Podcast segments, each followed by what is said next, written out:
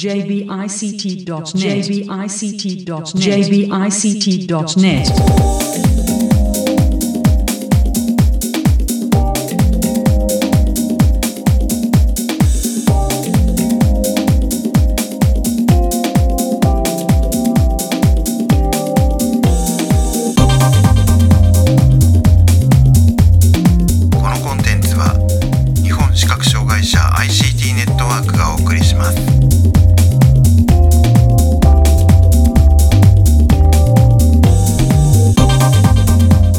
こんにちは。日本視覚障害者 ICT ネットワークがお送りするポッドキャストサイトワールド2019特集の第12回です。中根です。辻です。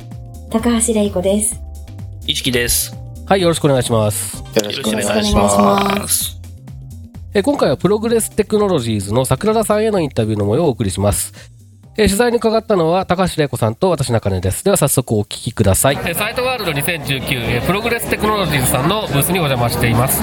プログレステクノロジーズの桜田さんにお話を伺います。よろしくお願いします。よろしくお願いします。えーっとプログレステクノロジーさん去年もねインタビュー、えーはい。させていただいて、えーっと QR コードを用いた、まあ、ナビシステムっていうんですかね、はいえーそうですね。デモも交えて、えーご紹介いただいたんですけれども、はい。でまああのいうことでその、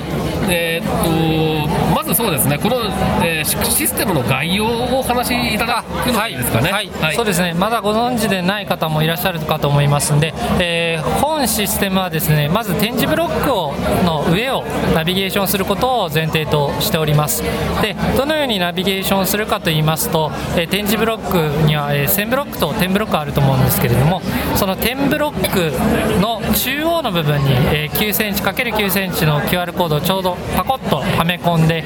まあ、真ん中に穴を開けた QR コードですね、はめ込んで、えー各要所要所に QR コードを貼り付けて、その QR コードを読み取ると、えーまず、えー目的地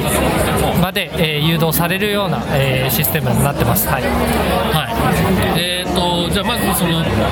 えー、と10ブロックということですから、まあえーまあ、分岐のところとかそうですねあるってことですね。分岐ですとか、まあ、階段の手前にも点ブロックありますね、あとは、えープラットフォームのホームドアの前にもありますね。そういうところに貼り付けるということ,、はい、でまあことですね。はいえー、とじゃあスマートフォンの専用のアプリで、はい。えーまあ、じゃあ操作の流れとしてはスマートフォンの専用のアプリで最初まず自分の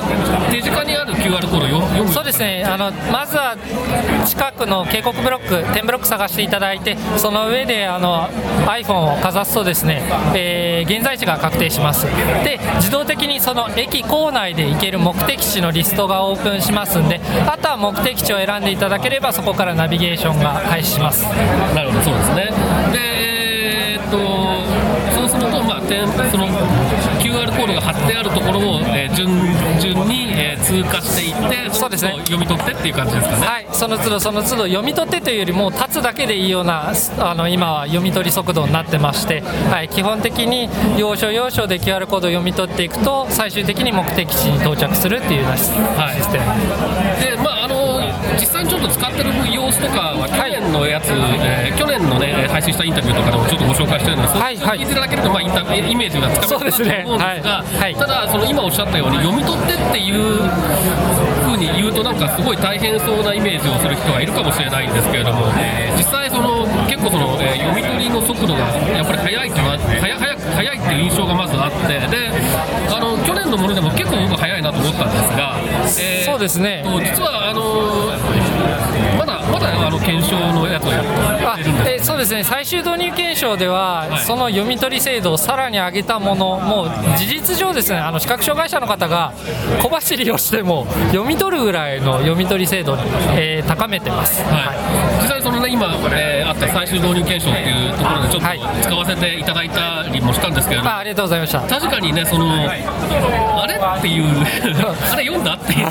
あれ読んでるっていうそのあここにもう点ブロックあるんだっていそうですね、はい。なんかあの本当に無意識のうちに、はい。えーよ読んでるっていうか、まあ、きか勝手に勝手に読んでるみたいな感じなので、はい。ああれですねその能動的に読み取るっていう動作をするっていうよりはもう、はい。なんとなく持ってるとうーん自然に見つかるっていうような、そんなそれぐらいの速度になってますよね。そうですね。だいぶそこは努力しましたね。はい。そこのところはやっぱり去年からの、えー、と進歩そうですね。やっぱり皆さんあの最初に実験した結果ですね。あのどうしても分岐のところで通り過ぎちゃうっていうのがあったんですよまあそれの主な要因としては読み取り精度がそこまでまだ高い状態になかったんですね。なのでそこはやっぱり一番解決しなきゃいけない問題点だと我々も思いまして、えー昨年の、えー実証試験以降に回収させていただきまして今はもうあの読み取り精度がかなり早い状態になっています。そうですね。あの確かに今言われてそうだなと思い出したんですけれどもあの去年試させていただいた時は、はい。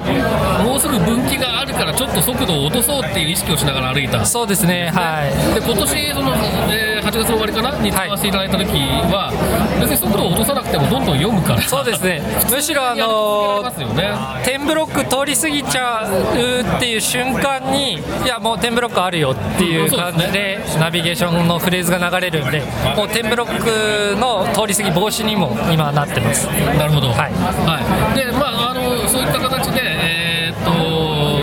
とまあ、読み取り精度の向上っていうところがすごく大きいと思うんですけれども、まあ、仕組みそのものは多分あの、ね、特に変わることはないとは思うんですがそうですね。それ以外に何かこう工夫されて、えーっと改良されてるあ改善されてる部分っていうのはありますか？やっぱりですねあの UI の部分ですね、まあ、ユーザーインターフェースの部分をちょっと回収させていただきました。以前は目的地をずらーっと並べるだけだったんですけれども今はもっと探しやすいようにですねカテゴリーで、えーまず探せます。例えば駅ですと改札券売機、えー案内所トイレとかですね。トイレはご要望多いですよ。あとは何番ドアとかですねも。うで何番ホーム何番ドアっていうふうなカテゴリーでちゃんと選べるようになってます。なのでより選びやすくなりました。なるほど、まあ、長いリストの中から探す手間がそうですね。はい。はい。他には例えばそのナビゲーションの、はい。えー、とかそういったことも何かあったりしますそうですね。ナビゲーションの文言に関しては今回の最終導入検証でさらに分かったことがありまして今プラットフォームの警告フレーズっていうのがあるんですね、はい。えーどっち方向にあなたの正面に、えープラットフォームの端があります注意してくださいっていう。これちょっとフレーズ長いと。なので短くしてほしいっていう要望とかですね。あとはですね、えープラットフォームから一刻も早く出たいのでプラットフォームドア間での距離ではなくてトータルの階段までの距離をあのカウントダウンしていってくれるとよりはい。こうさっと歩けると、まあ、そういう部分の対応とあとはフレーズをカスタマイズしたいと、まあ、こういうフレーズはいらない。これは欲しいっていうのをカスタマイズしたいっていうご要望に応えてそれを今設定で変えられるようにしてます。はい。そうですか。と音声以外にもその情報を伝える手段として何か工夫されていることはありますか？そうですね、こちらも昨年の実証試験で気づかせていただいたんですけれども、あの音声だけだと、どうしても骨伝導のイヤホンとかしてても、音を聞き逃すっていうことがあります。なので、振動パターンで、右に曲がるときは振動が1回、左に曲がるときは振動が2回、で、何かエラーが発生したというときは、ブルブルブルブルブルと振動がたくさん震えるような、えーバイブレーションによるサポートっていうのも追加させていただきました。まあえー、と先ほどからねその、えー最終導入検証っていうキーワードが出てきてはいはいはいはいはいはい。最終導入検証っていうからにはこれはもう導入が間近なのかっていうふうに期待する人もはいえがーっとですね、まずですね、最終導入検証なので、まあ、意味、もう文字通りという思っていただいて構いません。えー一応リリースに向けて今準備をしている最中で、まあ、それに伴ってですね、えー今まではテクノロジーをあまり使っていらっしゃらない方々にも一応ご使用いただいて、さらにあの使い勝手がよくで皆さんに認められるようなシステムになるように今、えー精進している最中です。はいだからまあでもこれは実用化されるそうですね、あの皆さんに喜んでいただける形になるんじゃないかなと言わせといてください。なるほどはい近い将来というか、もうかなり近い将来。なるほど、はいもうこれは期待しまあ、オリンピック・パラリンピックもありますしね。はい そうですねということはどういうことかっていうのをちょっと考えていただければいいかなと。はい。そうですね。はいなるほど。まあえー、とこれまではそういった形で、えー、と東京メトロさんと一緒はい。にいろいろやられていて、はい。えー駅の中でのナビゲーションっていうことでそうですね。はい。この最終導入検証も、えーはい。えーと2駅ですかね。そうですね、はい、まず新木場と辰巳駅、はい、そうですね、この2駅でやられてましたけれども、はい。まあ、あの今後はこういったものが使える場所も増えるといいなというような、そうですね、増やしていきたいと思っております。はい。あのなんかこういったテクノロジーであったり、まあ、他のもいいんですけれども、はいはい。あの駅の中以外の部分っていうのに関して何か注目されているとか、開発されているとか、そういうことそうですね、今ですね、え弊社でも実を言うと、弊社の最初の目的は、東京のある A 地点から B 地点まで誘導員なしで誘導するというのを目標にしてまして、まず屋内の駅は誘導できたと、じゃあ、目的地の最寄りの駅までは行けますねと。いったところなんですけども、最終的に屋外、ある目的地の最寄り駅から本当の目的地、はい。駅の外にある目的地に行くためのシステムっていうのを今裏で実はもう開発をしておりまして今ほぼほぼ出来上がってきているところです。で多分来年以降にまた検証させていただくと思うんでその時は皆さんにお声掛けするかと思います、あとですねちょっとこれはスペシャルな情報なんですけれども今実験でやってるのが点字ブロックを探せる。例えば点ブロックからいきなりあの外れてしまって戻らなきゃいけないっていう時に点ブロ探せるアプリとか、あとはですね、えー一番結構えこれできんのっていうのがエレベーターのボタンを押せるアプリの研究をしてるんですよ。これは別にて点字がなくてもスマホをかざすだけで指を今どこにかざしててあとどれだけずらすとボタンが押せるかっていうこれは面白アプリも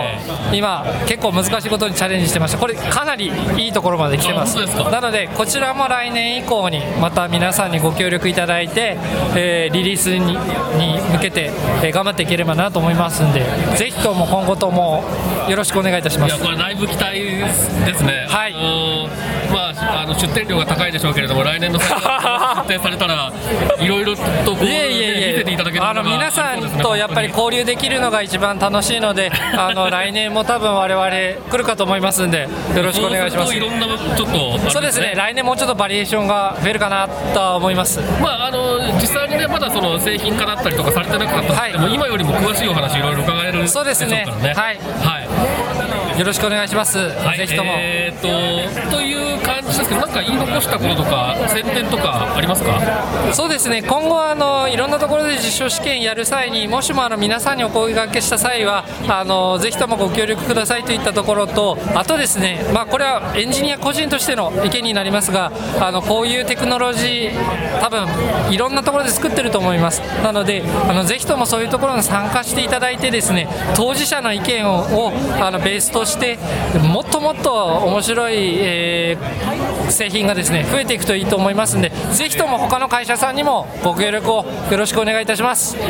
えーということで、ここまで、えープログレステクノロジーズの桜田さんにお話を伺いました。どうもありがとうございました。ありがとうございましたはい、えーここまで、プログレステクノロジーズの桜田さんへのインタビューの模様をお送りしましたけれども、えー取材に一緒に行った高橋さんいかがでしたか？そうですね。まあ、大きく二つのことが印象に残ってるんですけど、一つは、新たにエレベーターのボタンを探すというアプリに着手しているというところが、なかなかあの、はそう、私、エレベーターすごく億劫で、なかなか普段使えないんですけど、ボタンが簡単に探せるようになったら、かなりハードルが下がるんじゃないかなっていう気がしていて、すごくこう、ユーザーの求めてるものを、あの、きちんと把握されて、いろいろ開発進められているんだなっていうのを思いました。で、もう一つは、あの、他の企業に一緒にやりましょうってすごい呼びかけられていたところがすごく印象的で、自分のところだけでどんどん進めるんじゃなくて、協力し合って、こう面、面的にというか、どんどんいいものを、あの、一緒に広めていきましょうみたいな姿勢を持っていらっしゃるっていうところが、すごく今後心強いなっていうふうに思いました。うん。あのーまあ、プロレステクノロジーズだけの話じゃないんですけれども、結構そのやっぱり、その、なんて言うんでしょう、開発している仕組みだったり、製品だったりとかが、えーその製品とかの開発そのものが目的にはなってない会社が多くいのはすごく心強いなっていうね、その、うん。何を実現したいのかっていう大きなビジョンがあって、その中で必要な部品を作っていくんだっていう、その姿勢っていうのがやっぱり、うん、なんか、あのー期待しちゃいますよね、やっぱりね、うん。そういうところにはね。うん。そうそう、なんか以前はもっとこう、いわゆる AI とかハイテクって言われやすいようなこうナビとか、まあ今もナビを使ったものももちろん開発進められてるっていう話ではありましたけれども、でも今すごくシンプルな QR コードっていうところにとりあえず、まあ一番主主眼があって、で、それって、あの、技術的にはもしかしたら、そんなすごく最先端ではないかもしれないけれども、でもそれが一番使えるんだっていうところにうん。きちんとこう、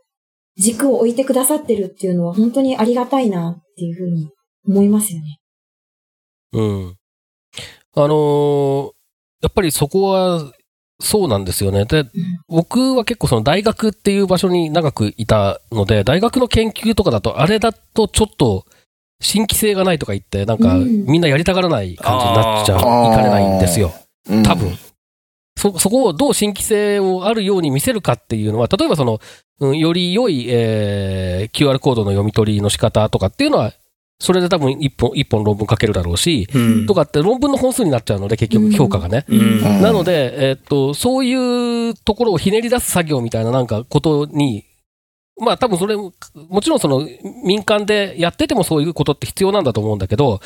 大学とかだとよりそれが難しいみたいなところがあるので、うん。なんか、ああいう、なんて言うんでしょうね、あの、使えるんだけれども、新しくないテクノロジーっていうものを真剣に使って、えー真剣に目的を実現しよう、目標を実現しようっていううん